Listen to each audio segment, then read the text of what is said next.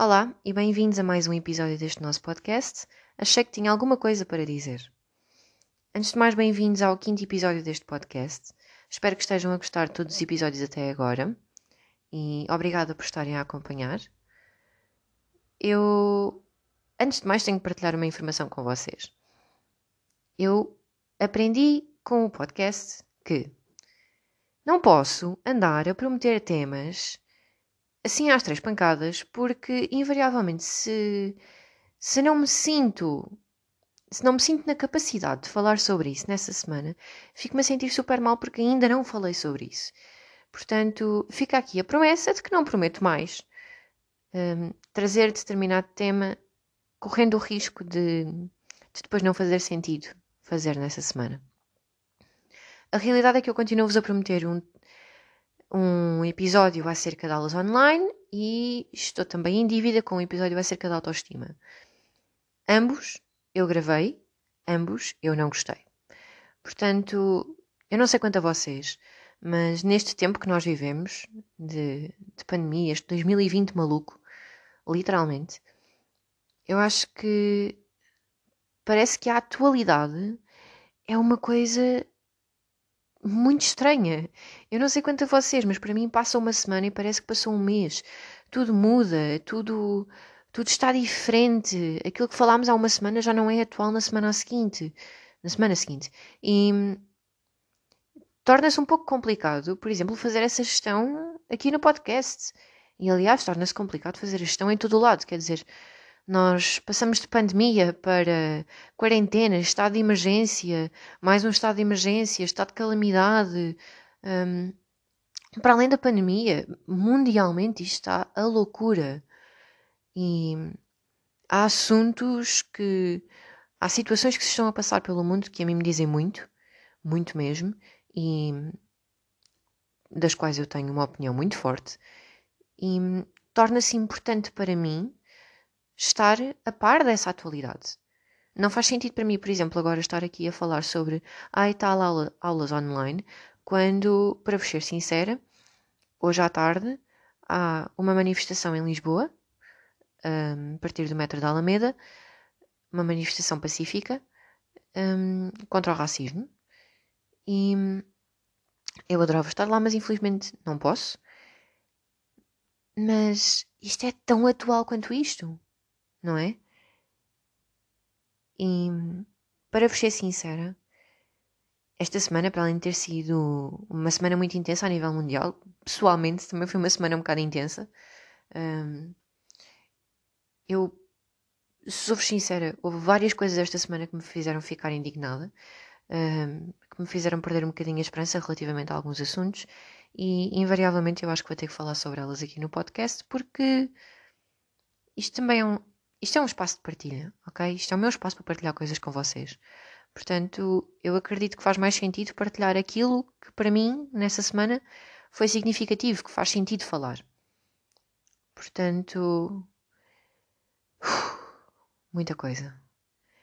Um, Vou-vos começar por falar a nível pessoal, porque sei que quando passar para o nível mundial isto vai ficar intenso. Mas eu sou-vos sincera, esta semana para mim foi pesadíssima comecei com, só para terem mais ou menos uma noção, comecei com cerca de três empresas diferentes a tentarem chular a minha família, porque aparentemente as pessoas estão em tempo de pandemia, mas as empresas grandes estão mais preocupadas em fazer dinheiro a roubar aos outros. O que para mim é giríssimo. Eu, esta semana, fazendo as contas, se calhar tinha que pagar milhares de euros porque de repente começaram a, a cair do céu.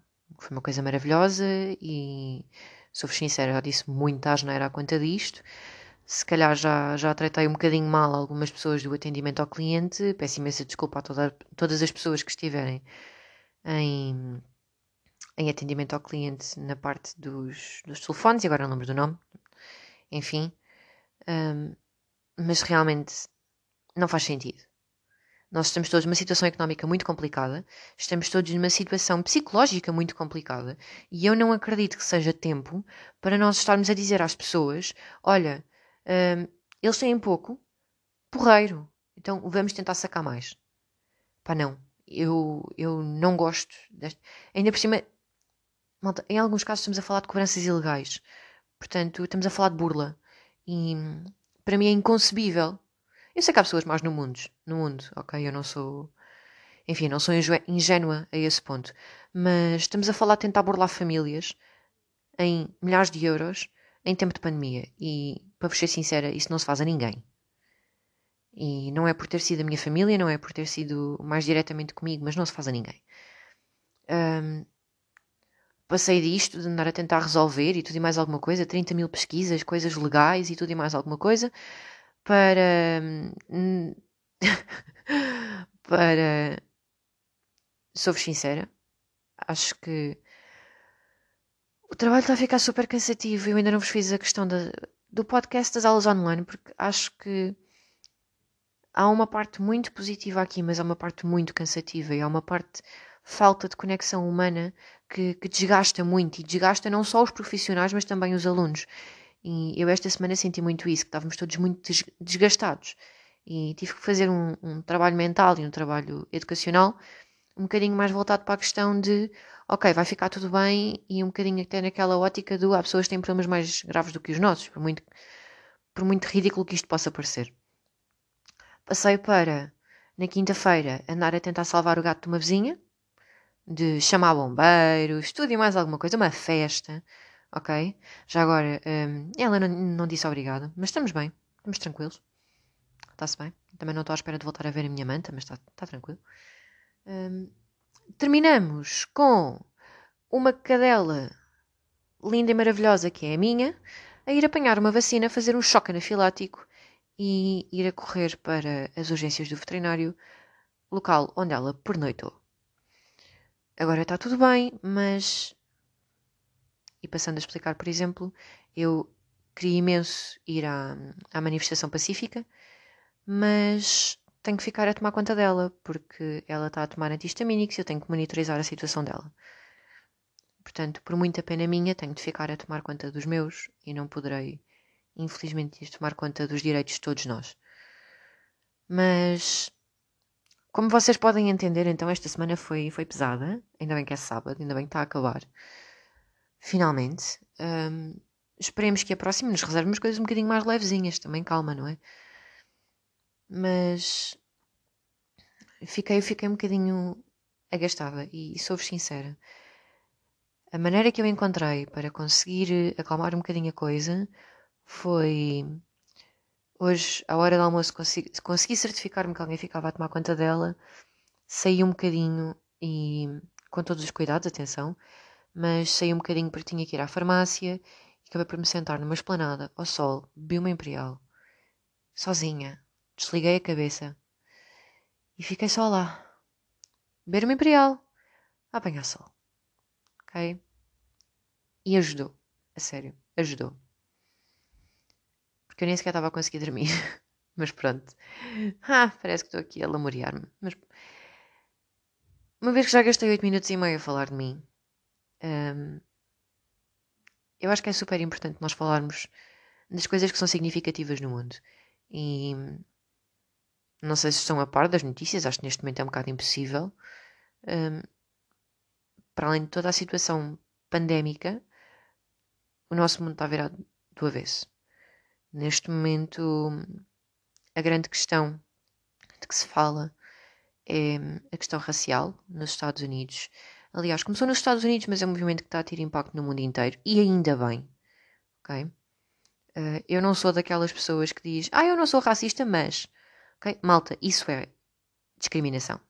Ok? Dizer eu não sou racista, mas. Então quer dizer que se há um mas, não há uma total crença de. Para mim, pelo menos, é assim, se calhar isto está um bocado relacionado com o meu percurso de vida, mas eu não vejo uma diferença. É uma cor de pele. É uma cor de pele. Há diferenças culturais. Ah, em alguns casos, há diferenças culturais. Mas e depois? Porque é que eu posso ser igual a um italiano, mas a pessoa tem um tom de pele mais escura que a minha e. já não dá. sou sincera, é uma questão que eu não consigo compreender. E é assim, eu se calhar tive muitas situações na vida em que havia uma facilidade de, de realmente ter uma atitude de discriminação racial e, e não tive. É assim, eu, a minha infância, a parte importante, a parte importante eu digo entre os 10 e os 17 anos, foi passada na Damaia. E na Damaia, como vocês sabem, há uma grande comunidade, eu vou dizer de origem africana, porque a grande maioria das pessoas já nasceram inclusive lá, mas, mas pronto, eram os meus colegas de escola, ok? E a determinada altura da minha vida eu sofri bullying na escola e eram duas raparigas e duas raparigas, imagine-se, duas raparigas negras. Por menor, por terem sido duas raparigas negras, eu passei a achar que eram todos iguais e eram todos maus. Não! Aquelas duas pessoas eram parvas e acharam por bem fazer-me bullying, acharam por bem perseguir-me até casa, acharam por bem bater-me durante dois anos. Mas elas não são a imagem de todas aquelas pessoas. Não são. É verdade que todas as vezes que vá, que eu apanhei porrada na escola, foi por pessoas negras? Foi. Isso quer dizer alguma coisa? Não. Podia ter sido um branco, podia ter sido um cigano, podia ter sido um chinês, podia... aquilo que vocês quiserem. Estamos a falar de quê? Estamos a falar de tom de pele, estamos a falar de nacionalidade. E se quisermos falar disso, a grande maioria das pessoas estão nascidas no mesmo país que vocês. Portanto, há aqui coisas que eu não consigo compreender. Não consigo compreender porque é que tem que, porque é que, tem que haver uma diferenciação baseada numa coisa tão ridícula quanto a cor da pele. E depois, a minha mãe tem a pele mais escura do que eu. A minha mãe nasceu em Angola. Eu sou branca que nem uma lula. Isso quer dizer o quê? Que eu não sou filha da minha mãe? Que a minha mãe tem menos direitos do que eu? Porquê? Não. Sou-vos sincera, não me faz o mais mínimo sentido. E não me faz o mais mínimo sentido como é que a maior parte das vezes estas são as populações mais desfavorecidas nos seus países. E é assim, eu não sei se alguém conhece a da Maia, eu não sei se conhecem a Cova da Moura. Mesmo assim, eu não considero que a Cova da Moura seja o maior exemplo, porque, apesar de tudo, há toda uma comunidade que existe na Cova da Moura. Ok? Eles têm tudo lá dentro. Mas, como é óbvio, uh, infelizmente em algumas situações estamos a falar de pessoas que passam por maiores necessidades do que aquelas que, felizmente, eu alguma vez passei na vida. E, portanto, interessa-me muito mais ajudar essas pessoas a ter uma vida digna do que estar aqui a dizer que elas são menos pessoas do que eu, baseado na cor da pele eu sou-vos sincero, eu vi no outro dia partilhada uma, uma TED Talk de um, de um senhor que tinha um ponto de vista muito interessante, que era ele, enquanto afro-americano, um, sempre tinha tido uma grande questão na cabeça dele, que era como é que o racismo é pessoas odiarem-me sem saberem sequer quem eu sou. E a questão dele era como é que podes odiar-me sem saber quem eu sou? A história que ele conta nessa TED Talk é como é que ele converteu, inclusive, dois, dois cabecilhas do KKK um, a abandonarem aquelas ideologias. Mas eu creio que a questão importante aqui é exatamente esta: como é que nós podemos odiar alguém que não conhecemos? Se nós conseguimos ter ódiozinhos de estimação porque ai, aquela fez-me isto, aquela fez o outro, não sei quê, nananã. Então como é que nós podemos odiar uma pessoa que não conhecemos de lado nenhum só porque tem a pele mais escura do que nós? É assim, falando no caso português, eu, eu sei que, que a cultura do racismo, infelizmente, está muito, está muito enraizada em Portugal ainda. Um, pensei que já tínhamos passado essa fase, mas sei que não. Porque, pronto, toda a questão das colónias e etc. E assim, eu sou sincera, eu convivi com racismo e tive grandes discussões e debati-me e gritei e tudo e mais alguma coisa por causa disso mesmo porque os meus avós eram retornados na Angola e havia essa questão. Havia a questão de que os negros eram os criados. Os negros eram burros. Os negros eram isto. Os negros eram o outro. E eu não conseguia ouvir aquilo e ficar calada. Não conseguia. Eu lembro-me de trazer amigas a casa que eram negras e de meu avô perguntar: Ah, que giro! É da onde? É de Angola? É... Elas eram tão portuguesas como eu. Eu tinha vergonha de trazer amigas cá à casa se os meus avós cá tivessem. Porque é uma cultura triste, mas que estava enraizada neles. E ouvir aquelas histórias do antigamente de ai, porque faziam, porque aconteciam, ai, porque eu era bom, porque eu não lhes batia. Eu juro-vos, vocês não entendem o quanto isto me tirava do sério. Entristece-me saber que isto era uma realidade e entristece-me ainda mais saber que há pessoas que ainda têm este tipo de mentalidade.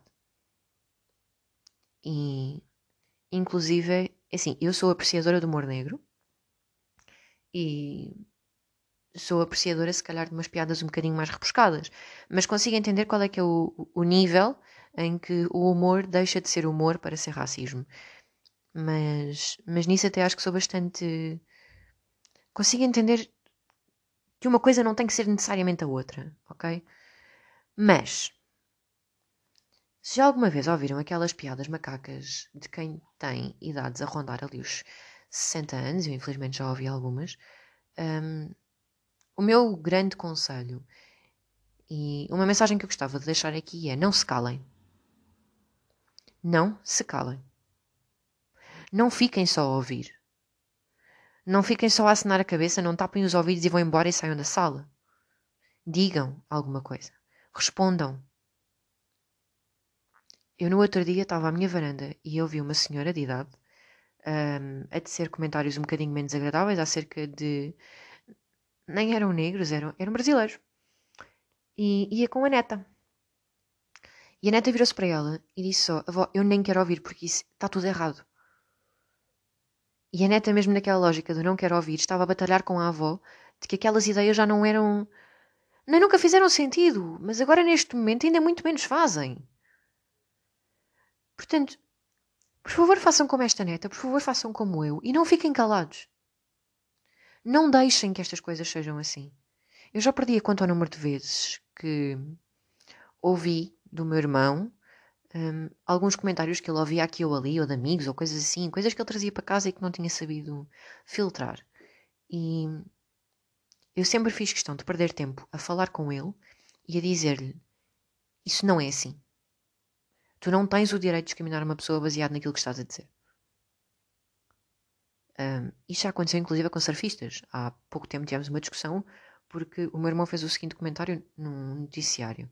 Ah, até foi, até foi bem dito para um surfista. E eu até tenho um poder de argumentação simpático. E então consegui, acho eu, fazê-lo entender que o comentário dele era idiondo. Como assim? Uma pessoa pratica um determinado desporto e automaticamente tem que ter um rótulo? Acho que é assim. Claro que. Vamos fazer aqui um apanhado. A questão do racismo é super importante. Infelizmente, continua a ser uma questão na nossa sociedade hoje em dia. Mas nós não podemos ser só contra o racismo. Nós temos que ser contra a discriminação. Porque uma coisa leva à outra. A partir do momento em que eu não deixo alguém dizer que ah, todos os surfistas são os burros, eu estou também a fazer com que essa pessoa tenha exatamente a mesma ideia aplicada às restantes coisas. Seja a cor da pele, seja a religião, seja as ideias que as pessoas têm. Nós não temos de concordar com tudo aquilo que as pessoas dizem. Nós não temos de concordar com tudo aquilo em que elas acreditam. Mas temos que o respeitar. É assim, Vivemos num sistema democrático. Para além disso, vivemos numa sociedade evoluída. Nós temos que saber respeitar o outro. Eu sou-vos sincera, vou-vos agora. Lembro-me agora de um exemplo, e ontem estava a ver um programa, já agora estava a ver o, o podcast do Rui Unas, o Maluco Beleza, e estava a ver a entrevista, que, a entrevista que ele fez há nove meses com o Jorge Fonseca, o nosso campeão do mundo de judo E a parte engraçada é que o Jorge foi meu colega de escola. E eu lembro-me perfeitamente que éramos uma turma muito pequenina, éramos uma turma de 10 alunos. Estamos a falar de, sei lá, eu tinha, tinha 11, 11 anos, uma coisa assim. Um, mas como éramos a turma mais pequenina, quando vinha alguém transferido mais tarde, ou alguém que tinha algum tipo de problema em problema de adaptação, ou seja, um, miúdos mesmo com necessidades especiais, todas as pessoas que, por exemplo, tivessem o, o, português como língua não materna e que, portanto, precisassem ali de uma adaptaçãozinha do currículo e etc. Além disso, nós supostamente éramos uma turma de miúdos porreiros que, que aceitavam bem a diferença, sabem? E que apoiávamos o outro. Eu não concordava completamente com esta teoria. Mas pronto. Ai, que supostamente defendíamos. No entanto, cada vez que eu apanhava porrada, os meus amigos fugiam. Giro, não é? Enfim. Mas isto tudo para dizer o, o Jorge era meu colega. A determinada altura, entrou na nossa turma e era meu colega. E eu por acaso achava imensa piada, porque eu na altura ainda sofria de bullying e lembro-me de uma amiga. Ah, e eu. Isto está a ficar um bocado confuso, eu sei. Mas eu na altura ainda sofria de bullying e sempre tive a mania que era uma miúda muito independente, ok? O meu pai ensinou artes marciais desde cedo e eu achava que tudo aquilo que viesse eu conseguia lidar com aquilo. Eu não precisava de ajuda de ninguém. E então o Jorge já na altura era assim um, um calmeirão. E havia aqui um bocadinho aquela ideia de que ele era um, um tipo muito aporreiro. E amoroso mesmo. E havia muito aquela ideia de que, epá, olha, ele até é muito simpático. Pá, se ele andar connosco, pode ser que não nos dê empurrada. Pá, e se acontecer alguma coisa, ele também nos defende porque ele é um tipo porreiro. Mas eu tinha dois problemas com esta teoria. O primeiro problema que eu tinha com esta teoria é que eu vivia na ideia de que eu não precisava da ajuda de ninguém e conseguia me defender sozinha. Era mais ou menos verdade. Um, e depois vivia na segunda ideia de que, mas porquê é que ele? Porque é black e é grande e tem mais um ou dois anos do que nós, tem automaticamente que ser o salvador da pátria. Porquê é que tem que ser ele que nos vem salvar? Pá. E eu que tinha assim um, um temperamento um bocadinho menos aceitável, eu parecia que não gostava do Jorge. Eu acho que ele é capaz de ter ficado com essa ideia. Mas eu não gostava era deste conceito. Eu não gostava do conceito de ele chegou para nos salvar. Eu não gostava desse conceito, porque não fazia sentido. Porque ele não podia ser só uma pessoa normal. E, e já agora deixo. Por muito que duvido que alguém ouça esta coisa, mas pronto. Mas deixo, deixo os parabéns ao Jorge por ter sido campeão do mundo de judo e espero que tudo lhe corra bem. E gostei muito da entrevista que fiz com ele no Maluco, no Maluco Beleza. Já agora aconselho. Porque daquilo que eu me lembro quando éramos miúdos, como é óbvio, epá, ele era mesmo assim. E, e fico muito contente. Há quanto um bocadinho também desta escola, da, da Pedro Dorei, na da Maia, um, eu se calhar também tenho um bocado esta perspectiva. Porquê? Porque havia muitos miúdos de muitos bairros sociais naquela escola. Estamos a falar de uma escola no, no centro, mais ou menos, da Damaia. Damaia de cima. Mas que tinha muitos miúdos tanto da Cova da Moura, 6 de Maio, e todos estes bairros são considerados um bocado mais problemáticos. E de populações mais desfavorecidas e etc. E então a escola tinha a escola tinha um projeto incrível, incrível mesmo. Eu acho que nunca tive uma escola, nunca estive numa escola tão boa, porque eles não olhavam para aqueles miúdos como se como se eles fossem miúdos perdidos. Eles olhavam para aqueles miúdos e davam-lhes uma oportunidade para serem quem eles quisessem. Malta, nós tínhamos nós tínhamos tudo. Nós tínhamos clube de guitarra, nós tínhamos clube de serigrafia, nós tínhamos clube de teatro, tudo. E tínhamos tudo gratuito. Nós podíamos fazer aquilo que nós quiséssemos, tínhamos a oportunidade para sermos quem nós quiséssemos. E os miúdos tinham a oportunidade de preencher o tempo deles com coisas enriquecedoras e ninguém nos ouve mais nada por isso. Houve inclusive o projeto da Orquestra Geração em que miúdos miúdos que se calhar a grande maioria das pessoas não confiaria nem um euro, era desconfiar de instrumentos musicais e tocavam música clássica. Eles levavam os instrumentos para casa e nunca ninguém Ok, todos os miúdos supostamente assinavam termos de responsabilidade, não sei o quê, mas nunca ninguém ficou com medo de lhes pôr um instrumento nas mãos para eles levarem para casa. E posso-vos garantir que a coisa corria muito bem. E os miúdos tinham um jeitaço para aquilo. Portanto, por favor, por mais escolas assim, por mais escolas que, que não fiquem a achar que aquelas pessoas que são menos que as outras, porque não são, só precisam de uma oportunidade. Só precisam de uma oportunidade para mostrar aquilo que valem. E eu acredito nisto. É este o meu ponto de vista. Não é porque o tom da pele muda. Nós somos todas as mesmas pessoas. O que interessa aqui é conseguirmos dar oportunidade a toda a gente para serem aquilo que conseguem ser. Nós não nascemos todos com as mesmas condições. Não vale a pena estarmos a tentar uh, estarmos a tentar mascarar isso. Eu sei perfeitamente que tive mais possibilidades na minha vida do que muitas outras pessoas. Mas, mas também sei que há pessoas que tiveram muito mais possibilidades na vida do que eu. E acho que o que é importante é nós darmos valor a isso e ajudarem-nos a ter essa oportunidade. E e tentarmos atingir um sistema onde todos tenhamos a oportunidade de sermos aquilo que podemos vir a ser. E, e conseguirmos combater uma realidade gostamos de ignorar, mas que continua a existir, que é há pessoas que continuam a preocupar-se se vão ter comida no prato ou não. Eu sei que havia miúdos na minha escola que quando chegavam à escola ainda não tinham comido nada desde o jantar do dia de ontem e não era porque saíam de casa a correr ou algo do género. Era porque não tinham. Eu acho que também conviver com esta realidade fez-me fez-me ser muito consciente acerca disto. Eu, lá na escola, lembro-me de ajudar uma professora e participar num projeto. Foi na altura da crise, da crise profunda, ali por volta de 2008, acho eu.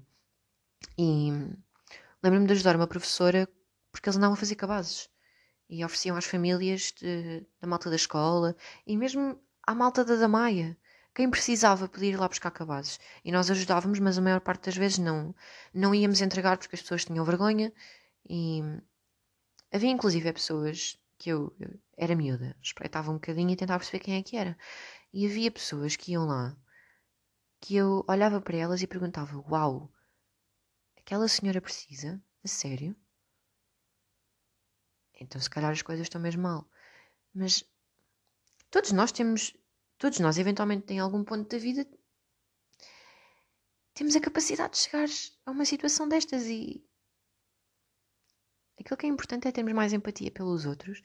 Aquilo que é importante é, é sermos mais compreensivos e. Pá, não vale a pena tentar discriminar alguém simplesmente porque. É que, eu juro-vos, eu cada vez que digo isto parece cada vez mais ridículo. Discriminar alguém pela cor da pele. A sério? A sério? Pelo país de origem? A sério? Mas pronto, olhem. Este episódio fica mais comprido. São os meus dois tostões acerca deste tema. E se foi mais intensa, lamento, mas não lamento, porque acho que é importante sermos muito vocais acerca destas questões importantes da nossa sociedade. Por isso, obrigada por ouvirem, obrigada por continuarem a acompanhar. Para a semana cá estaremos novamente e não se esqueçam. Não se calem. Não fiquem calados. Não ouçam aquilo que não querem ouvir para ficarem calados. Não façam isso. Sério. Malta. Força nisso. Até para a semana.